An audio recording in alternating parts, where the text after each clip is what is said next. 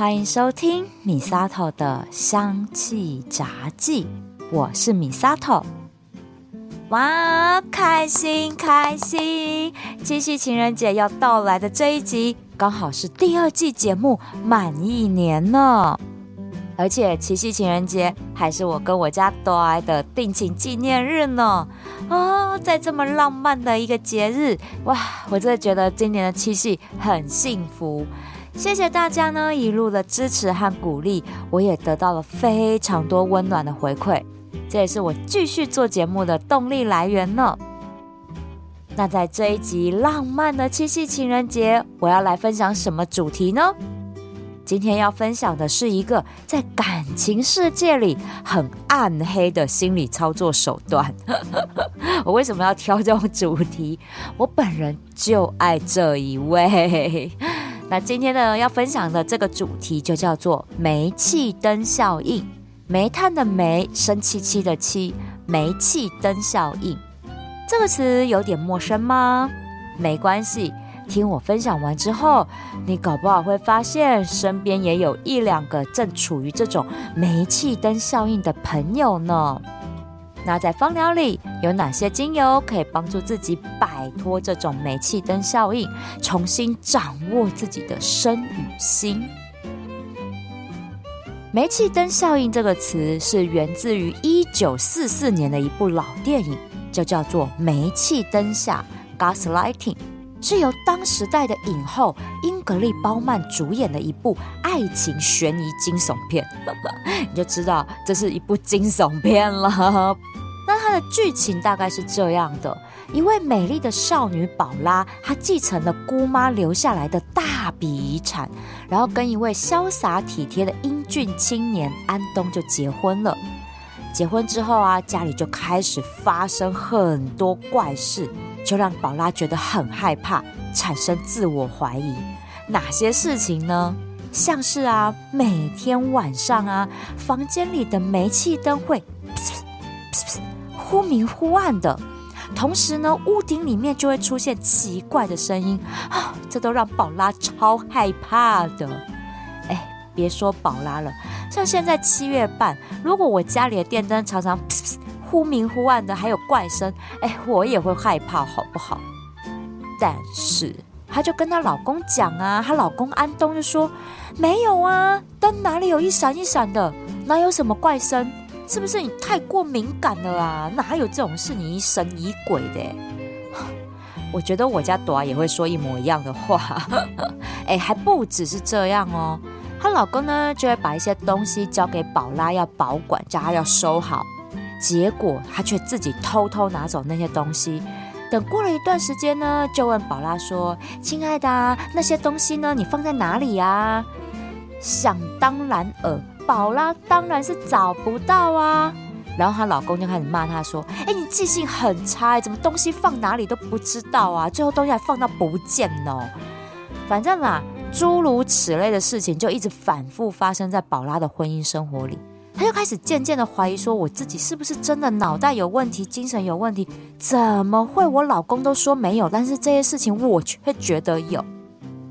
一直到宝拉遇到了一位侦探，那个侦探呢，就帮助宝拉到他家里面来为他寻找真相。那当宝拉和这个侦探一起看到那忽明忽灭的煤气灯光的时候，那个侦探也说：“对。”我也看到这灯一闪一闪呢。宝拉就和侦探开始一步步发现她老公对她的恐怖情感操作，揭开了一场可怕的阴谋。美国的心理学家 Robinson 就从这部电影里面得到启发，根据他二十多年的心理临床经验，写了一本当时卖到翻的书，就叫做《煤气灯效应》。远离情感暴力和操纵狂，这书名是不是定的太好了？就算放到现在，也应该会卖翻吧。在这本书里面，作者描述了煤气灯这腹黑扭曲的心理本质。他说啊，这是一种难以辨识的情感虐待和操纵，甚至很难摆脱它。所以他们就把这种。扭曲被害人眼中的真实，这种的情感虐待，就把它称作为煤气灯效应。煤气灯效应中的情感操纵者，通常是基于三个动机才来使用这种极端的手段哦。首先，第一点就是要掩饰自己做过的某些事，就像刚刚电影里提到的宝拉她老公一样，他装神弄鬼的。最后呢，我想大家也都应该知道，就是为了钱，那笔大笔的遗产咩。所以这就是第一个原因。第二个呢，是操纵者他想要在某一方面改变他操纵的对象。也就是他想透过这种操纵的方式呢，让对方听话。第三种呢，就是操纵者想要占有绝对的主导地位，获得对被害者的完全控制权。这第二和第三类的动机，就是操纵者本身把被害者当做自己的附属品来看待，就觉得你是属于我的啊，你就应该要照着我的话，活成我要的样子才对。这种心态就会出现在两性间的亲密关系，还有家庭的亲子关系，甚至是学校的师生关系，还有职场等所有有上与下关系的人际互动中，都会有可能出现这种煤气灯效应的。我们来了解一下啊，煤气灯效应是用什么样的方式来操纵人的情感，进而破坏一个人对自己的自我认同。我们一般人在理解事情和做判断的时候，需要去认知到和实际真相有关的线索。越充足的资讯，我们才越能判断说我们要怎么做嘛。但是呢，煤气灯效应的操作手法却破坏了这条路径，让被害者被牵着鼻子走。这个效应大致上可以分成三个手段。第一个就是否定被害人的认知能力。例如说啊，你太敏感了啦，你看错了吧？哎，你常常都很会记错事情，哎，我觉得没有这回事啊。用这种反驳跟否认被害者的话语，就会让被害者的判断屡受挫折，进而到自我怀疑，甚至不敢下决定的这样的一个认知破坏哦。那第二个手段就是长期给予虚假的讯息。因为受害者开始没有办法相信自己的想法跟判断，对生活的一切就觉得就是草木皆兵，充满恐惧。这个时候，身为亲密关系的操纵者，自然提供了希望和依靠，但是这都是单方面和长期的虚假讯息。例如，他会跟你说：“啊，外面的人说话都不可信啦，你只要相信我啦。你之前不就是因为相信别人，你才会被骗的吗？只有我才是真正值得你相信的。”哈，他们都会讲这种鬼话，哎，就是这种曲解现实面的假讯息。嘿，我还是要有一点气质的。好，所以他们就会用这种资讯不对等的偏差手法。让受害者继续相信操纵者这些给他的扭曲价值跟想法。第三个手段就是建立他们自己有资格这样对待受害者的权威感。如果在一段关系里，双方的社会地位和权力有落差的时候，受害者他处于弱势和无知，就很容易被压迫，成为被操纵的对象。而且啊，受害者真的很难去跟别人说他遇到了这种迫害和虐待，几乎也没有办法提出什么有力的证据证明说他自己被这样的情感虐待。这跟之前有过的一种叫 PUA 的手法很像。PUA 呢，其实就是 Pick Up Artist 的简称，我们中文就直接翻译叫搭讪艺术家。这是一套由美国夜店文化发展出来的一个把妹理论。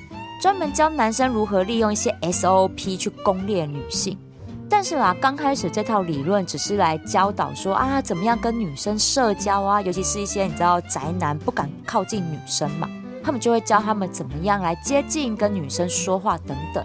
但没想到这一套手法逐渐的被演变成利用一些暗黑心理学的技巧来玩弄女性，以发生性关系为最终的目的。而煤气灯效应，这只是其中的一个手法而已。他们就是用贬低对方地位、打击对方精神，让受害者身心因为没有办法分辨什么是真，什么是假，所有的一切都必须仰赖操纵者，他才能够生活。那最后这一切就会变成说啊，这是受害者自己决定要这么做的啊。好的，这种表象，在精神和心理上被虐待的受害者，他在法律和众人面前就变成一种 哑巴吃黄连，有苦说不出的那种感觉。他说不出来他到底哪里被虐待，因为对方就会说：“我都是为你好，我都是爱。”我觉得操纵者借由这种贬低和惩罚受害者，让对方觉得就是自己低对方一等，什么事情都只能乖乖听话照做。而且，我觉得他们很可恶的一件事情，就是把这一切行为给合理化，甚至美化，说这一切都因为爱。啊，你们不觉得吗？这就是情感勒索啊！不然怎样才叫情感勒索嘞？所以煤气灯效应让我想到两部非常经典的文学著作，就是《咆哮山庄》还有《歌剧魅影》。《咆哮山庄》这本经典名著里面，我觉得它里面一堆人都是想要互相控制对方的，但是里面最可怜被控制的就是女人跟小孩。所以啊，我觉得还蛮推荐大家去看这本被誉为当时代蛮扭曲暗黑的一本文学名著啊，《咆哮山庄》。那歌剧魅影就很好懂啊，那女主角克里斯汀就是直接被魅影控制住啊，教她唱歌，教她在舞台上发光。哇，魅影做的一切都是为了克里斯汀好。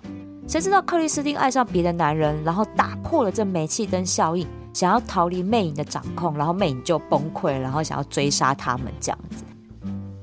我们换个角度，如果从被害者的感受来看，通常被害者他们都会有以下的几个共通点。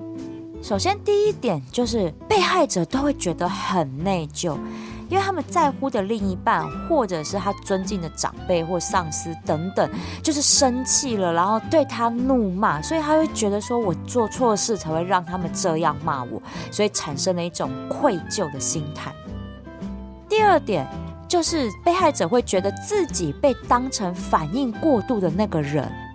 当被害人想要分享一些生活小事，或者是想要分享自己的想法跟心情的时候，却被对方打压或漠视，然后搞得自己好像很情绪化一样。嘿，没错，操纵者就是要你这么想，因为你以后才不会有自己太多的想法。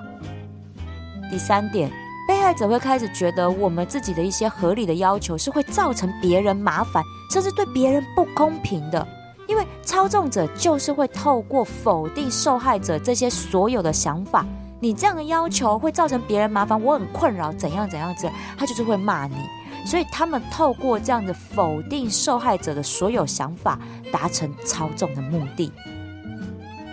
第四个，被害者觉得自己被指责和羞辱。但是他们同时又会觉得对方是为了自己好，所以才用这种方式来骂自己，是希望给自己当头棒喝，然后让自己可以醒悟过来。错，对方根本就只是想要控制你而已，好吗？什么当头棒喝？没有。那最后一点就是很多受害者害怕的事情，就是。担心他们把对方惹生气了，要为这件事情付出代价，甚至被报复。因为这些情绪操纵者，很多时候除了怒骂之外，还会伴随着暴力攻击，可能是摔东西呀，然后把桌上的东西全部扫到地上去啊，这一种。我就会有暴力倾向，甚至打人，好这种家暴的状况，所以被害者都非常害怕，把他惹生气了，不听他的话，我就要被打，我就要承受他的这种狂风暴雨式的发泄，所以他们会很害怕，所以。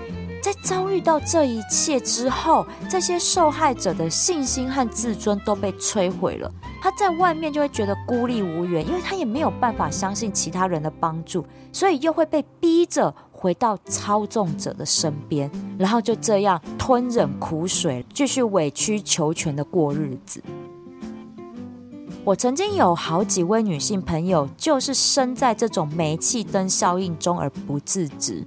她们都是结婚后被老公用这种操作手法远离娘家和朋友，最后整个生活就只有老公跟小孩了。老公在结婚前其实也都好好的啊，也会跟我们出来吃饭。但是结婚后就开始慢慢的不让这些朋友出来跟我们吃饭。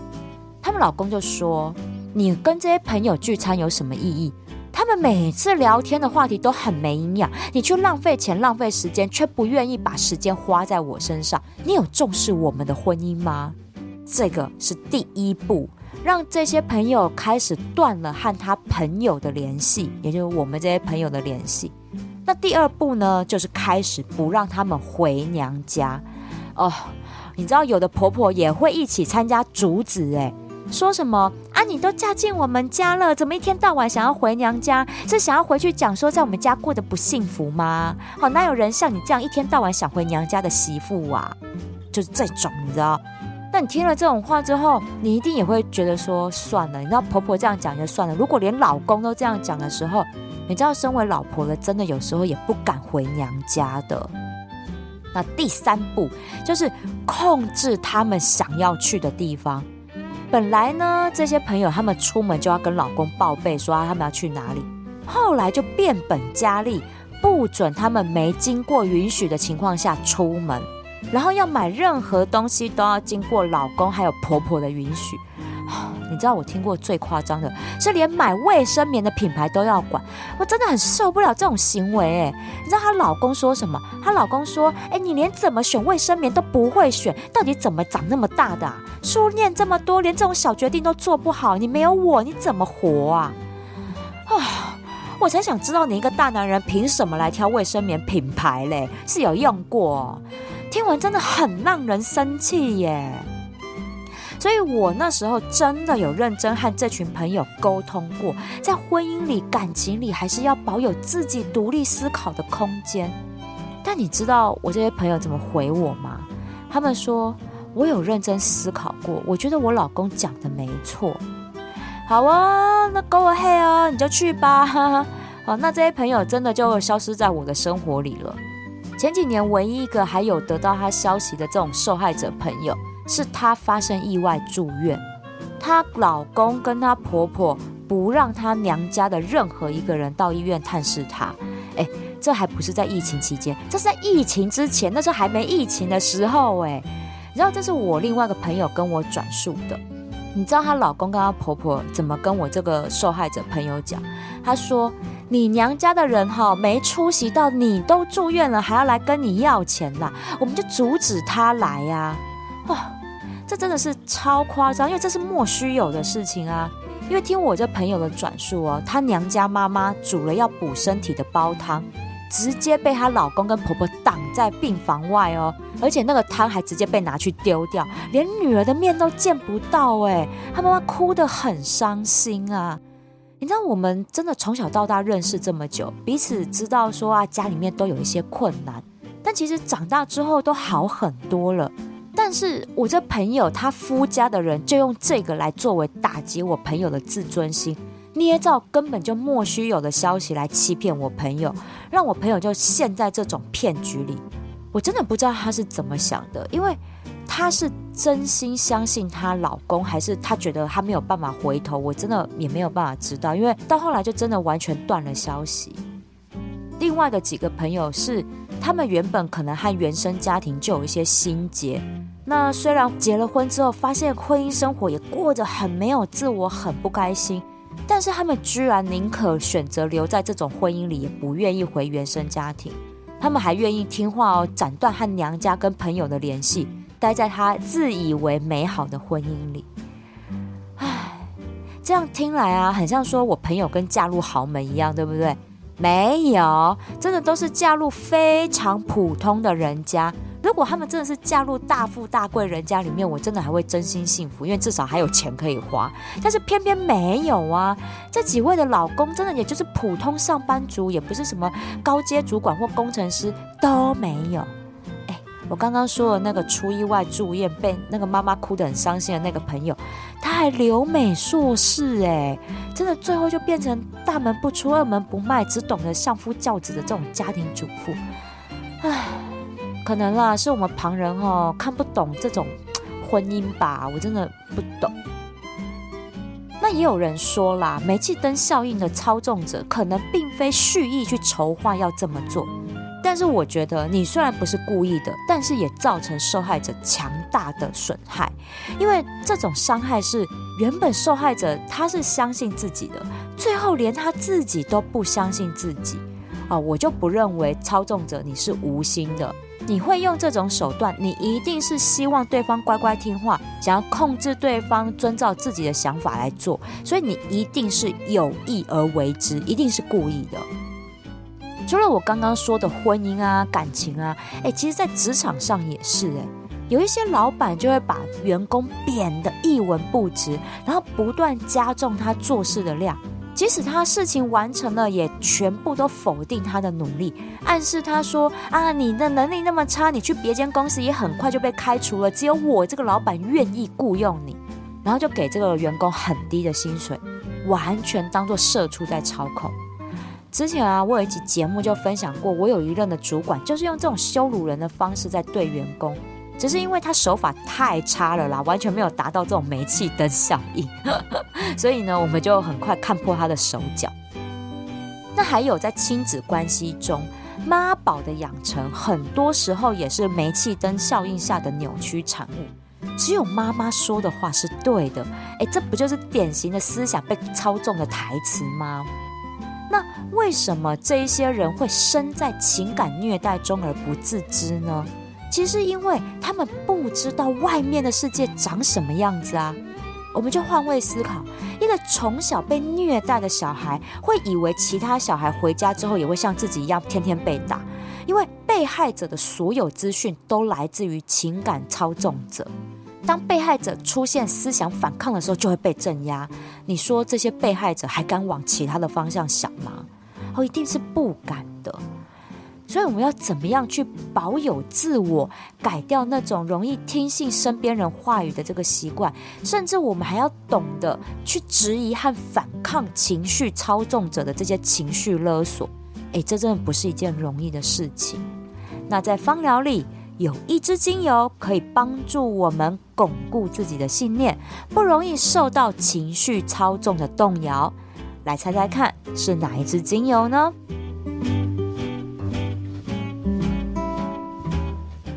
答案是依兰依兰，来自南印度洋上充满海洋和岛屿能量的依兰依兰。它的香气，我觉得是所有花朵精油中带着妩媚又直爽的个性，很有自己的风格。用它来调香啊，即使只有一滴，都一定闻得出来哦，这有依兰依兰的存在。在一八三零年代的英国维多利亚时代啊，依兰依兰的植物浸泡油可以说是英国绅士们的最爱啊。他们叫这种依兰依兰浸泡油叫做望家席油，望穿秋水的望，加减乘除的加，气息的息，望家席油。这是因为呢，这一种依兰依兰浸泡油是从苏拉威西岛的望家席镇出口到英国的，所以呢，他们就把它叫做望家席油。其中啊，依兰依兰这魅惑、性感又带着自由奔放的花香气息。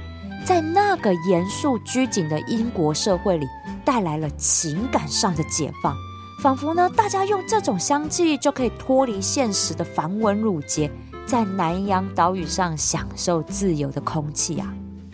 哎，这就是依兰依兰的心理疗效哦，因为依兰依兰它的化学分子类型有超过一半的占比都是倍半铁烯类。倍半铁烯类的化学分子是稳定、安全，可以安心的长期使用的。在心理疗效上，是可以引发人们深切自省思考的能力。像依兰依兰里有的金合欢喜，它可以维护我们的能量场，让我们懂得爱自己，享受生命的美好。如果啊用在煤气灯效应中，它可以帮助被害者平衡情绪压抑的状况，不让我们的情感解离和感官被剥夺，能够在一段强弱关系中保有真自我。而依兰依兰的生理疗效上，可以镇定大脑和神经系统，缓解紧张焦虑的状况，同时也有止痛和放松心血管的效应。当在煤气灯效应中，因为焦虑出现身体上的不舒服，依兰依兰可以帮助我们疗愈失衡的身心，找回自我，去做理性思考，甚至醒悟自己身在一段不平等的关系中，要想尽办法脱离泥沼，重新拥抱自由。摆脱煤气灯效应的精油配方，我叫它重获自由。这个配方呢，用到三支精油，我建议做成香水喷雾，喷在自己身上，强化磁场，不要受到情绪操纵者的情感勒索。我们用石墨的香水瓶，基底的话可以用伏特加酒或者是琴酒，那精油浓度呢就放百分之三就可以了。精油的配方呢是依兰依兰一滴，苦橙叶三滴，橙花。两滴苦橙叶和橙花都是可以帮助我们提振厌世、沮丧的心情。对自我怀疑、忧郁症和躁郁症，已经有学术论文显示有调理的心理疗效在。在煤气灯效应中，受害者很重要的就是要保有自我，提起勇气来扭转这段不对等关系。同时，这样互补精油的搭配。可以缓解因为压力而造成的身体不适的状况，真的是可以长期身心做调理的精油配方哦。这里用的依兰依兰呢，没有限定要用特级依兰还是完全依兰。好，那这边我也跟大家解说一下依兰依兰精油的种类。一般市面上会看到五种依兰依兰精油，分别是特级依兰、一级。二级、三级依兰依兰和完全依兰，这个呢是按照它蒸馏的时间中断的断点来决定它是哪一个种类，不是按品种区分的哦。因为这些呢都是同一个品种的依兰依兰花的。当蒸馏开始后的第一到第一点五小时取出来的精油就是特级依兰精油，它的脂类化学分子比较多，所以香气是很甜美的。那蒸馏到第二到第三小时取出来的就是一级依兰，第三到五小时的就是二级依兰，第六到八小时的就是三级依兰。那随着蒸馏时间越长，脂类花香气息也会逐渐减少，被半铁锡的比例也会逐渐增高，平衡身心的效果也越好。如果呢是从头到尾蒸馏不间断，大概是蒸馏二到七小时的，那就是完全依兰。它的香味呢是最丰富，疗效也是最全面的。至于诶，这个依兰精油到底是哪一种种类，都在精油的瓶身标签上一定都会注明它是哪一种的依兰依兰精油。购买的时候只要看一下英文的名字就可以知道了。而这个重获自由配方，我是用完全依兰精油去调配的，心理疗效会比较好。我曾经用这个配方给一个在爸爸威权底下生活的男性友人，诶，从小到大，他们家就只有爸爸讲的话才叫话，他妈妈还有他，然后还有一个兄弟姐妹，我忘了性别，好，那就是他们其他三个人，通通只能听爸爸的话照做，只要不听话就是打。而且呢，是拿水管抽的那一种哦。如果妈妈来护小孩，也就妈妈一起被抽，所以妈妈只能哭着保护他们，然后什么都没办法反抗。他印象中啊，也从来都没有去过外公外婆家，没有。只有一次小时候忘记是外公还外婆过世，妈妈带着他们去参加告别式。妈妈就被那边的亲戚狠狠的尬戏，说她不孝啦，嫁出去就像泼出去的水一样，连回来看最后一眼都没有，反正就是被骂。那我这个男性友人呢，他是一个男同志，他说啊，如果给他爸知道的话，肯定会被打死，因为他从小到大，爸爸就给他很多很大男人主义的观念。例如啊，男人就是要统治一个家，就是这个家的一家之主，要有威严，哼，不要成天只想要打扮自己，书要念好，要有高学历才会被人家看得起，在家讲话才会有分量，好，诸如此类的。那我这朋友他就志不在此啊，所以他也不敢给他爸知道说他在百货专柜工作，只有说他在做业务。哎，这样也会被他爸念呢，嫌钱拿回来太少了。他以前一个人怎么赚钱养家，什么什么之类的。那我这朋友压力就真的很大。再加上他也不敢跟别人讲说他是同志，很怕传到他爸耳里，所以都快三十岁了，只敢网络交友，从来没有真正的谈过恋爱。那那个时候，我就调了这瓶重获自由的香水配方给他，跟他说：“哎，你人都快三十岁了，你要懂得做自己，要为自己的未来去做打算。”那他后来回馈我说，他很喜欢这个味道。他说他在家自己闻的时候，闻着闻着都有一种很想哭的感觉，但是心里很暖。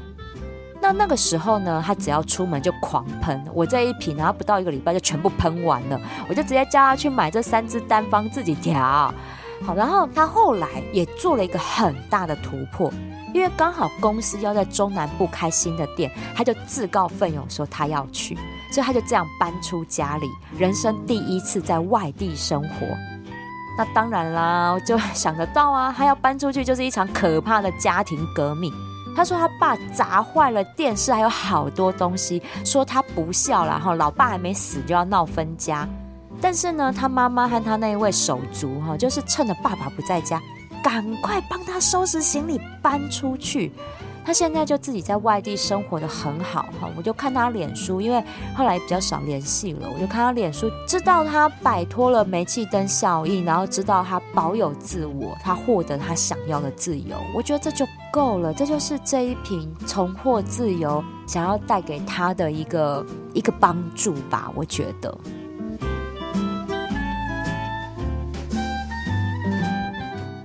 脱煤气灯效应哦，最根本的破解方法就是要对自己的思考能力有信心。像我，我从小到大都是冰骨啦、反骨啊，也不是说为了反对而反对的这种叛逆，不是，是我了解到我自己的思考模式是什么，我会讲出这样的话、这样的论点，会做这样的决定，是清清楚楚，我有想过各方面的客观资讯。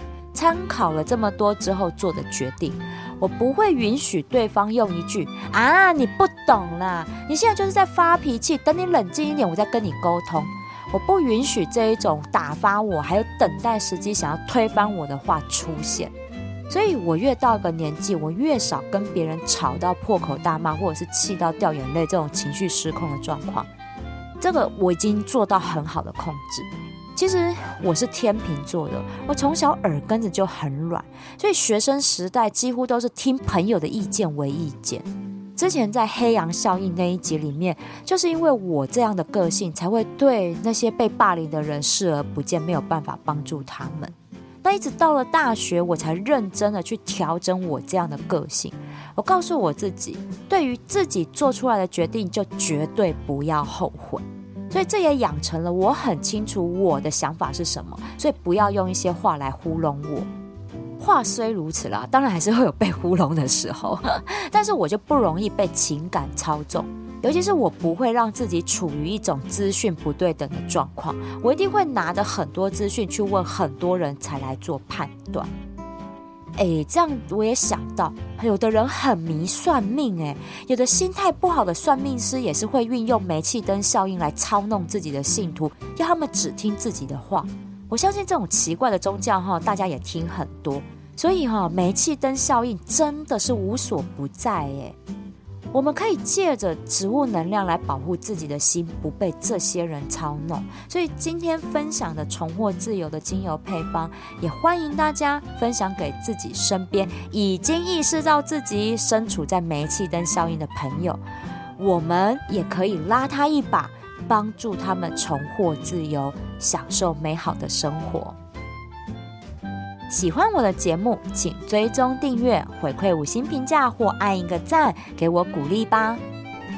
如果想要赞助我一份清凉消暑的雪花冰，支持我继续做节目，我希望你可以把这笔钱留下来，到我的芳疗品牌相知相惜逛逛，把健康带回家。米萨头的香气杂技，我们下次聊喽。